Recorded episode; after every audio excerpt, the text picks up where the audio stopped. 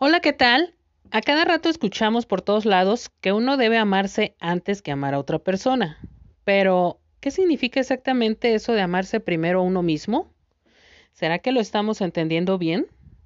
Estás a un mensaje de transformar tu vida. Quédate y compartiré contigo tres pensamientos plenos que he descubierto respecto a esta idea de amarse a uno mismo.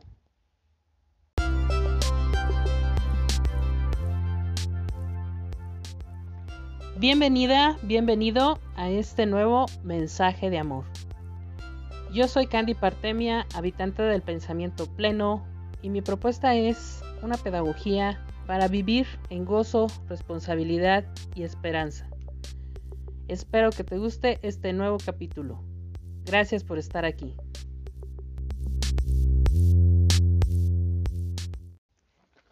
Bueno, pues vamos a entrar en materia.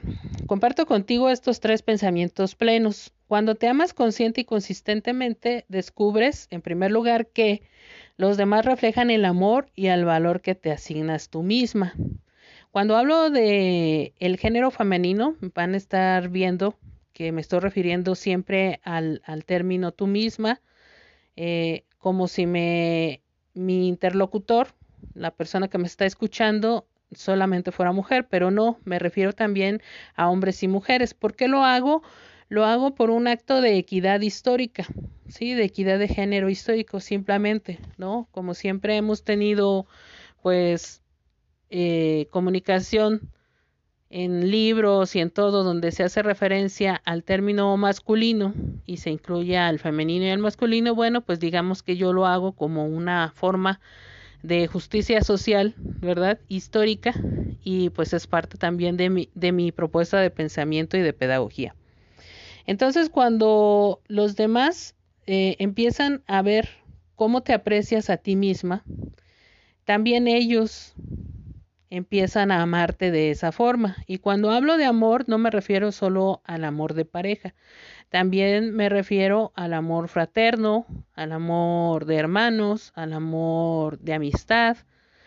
Y es ese tipo de amores también hay que tomarlos en cuenta, ¿no? Como que siempre tasamos el grado de amorosidad en nuestras vidas por si tenemos o no pareja, pero dejamos de lado pues todo lo que tenemos, todo lo que enriquece en amorosidad nuestra vida, que son nuestros amigos, nuestros compañeros de trabajo, nuestros familiares, las personas con las que convivimos diariamente, a lo mejor nuestros vecinos, todos ellos, a pesar de que puede ser que no tengamos una relación estrecha, ¿no? íntima, como la que se pudiera generar en una pareja, pero también forman parte del contexto que va a reflejar ese amor que te vas a empezar a generar tú hacia el interior.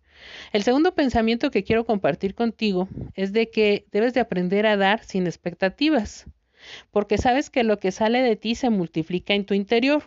Lo das de buena fe y no esperas algo a cambio. Y es justo ahí donde recibas, recibes más de lo que das. Esto es una paradoja, ¿eh? Porque uno piensa que para poder recibir amor tienes que darle al otro, pero no, o sea, para poder recibir del prójimo, para poder recibir del otro amor, necesitas darte tú. Ya lo dice también eh, estas escrituras, la Biblia, por ejemplo, de que ama a tu prójimo como a ti mismo pero cuando te, ¿cuánto te amas tú? O sea, ¿cómo te amas tú?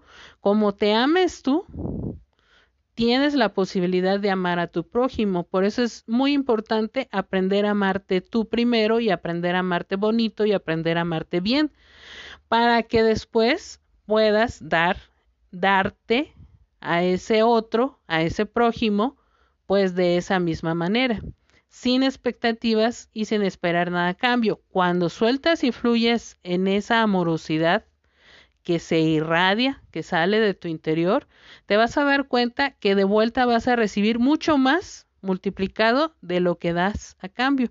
Y va a llegar por vías esperadas e inesperadas. Las esperadas pueden ser una pareja, pero también pueden ser inesperadas, como pueden ser amistades, vecinos, amigos, conocidos, ¿sí? Incluso en redes sociales puedes recibir ese feedback, esa retroalimentación de amorosidad. Por eso es importante dar sin expectativas y también mm, cómo no poner un, si no es esta persona eh, que, que me da su amor, ya no la recibo de nadie más. Creo que ahí se pierde mucho de la riqueza del, de la convivencia entre seres humanos. El tercer pensamiento pleno que quiero eh, compartir contigo es de que al momento que cambias el objeto de tu afecto, de afuera hacia adentro, estás enseñando a los demás tu escala de recepción de amor. Era lo que te comentaba en los puntos anteriores. Haz de cuenta que tú haces como una jerarquía cuando empiezas a amarte a ti y empiezas a ver que eso que tú pudieras etiquetar como defectos en ti misma pueden ser fuentes de inspiración para ti también para cambiar, para transformar. Y entonces los demás empiezan también a ver esa situación que quizás haya pasado desapercibida para ellos en otros momentos. Bueno, no lo haces por ego. El amarse a uno mismo no lo hace uno por ego o solamente por autocuidado.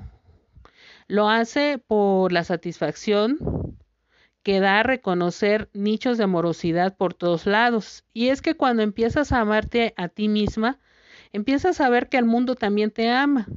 Te ama porque te retribuye, te da a lo mejor un salario, te da un techo donde vivir, te da unas mascotas que te acompañan, te dan amigos sinceros, te dan compañeros de trabajo también que te acompañan y te apoyan.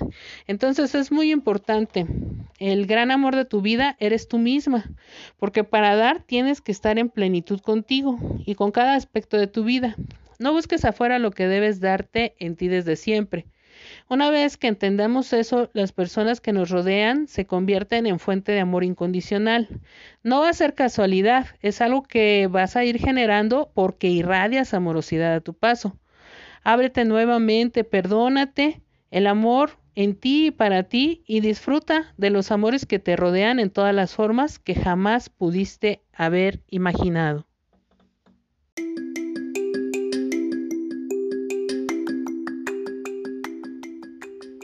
Gracias, gracias, gracias por llegar al final de este mensaje de amor. Te invito a ser un habitante del pensamiento pleno, a que te suscribas a mi canal y a seguirme en todas las redes sociales.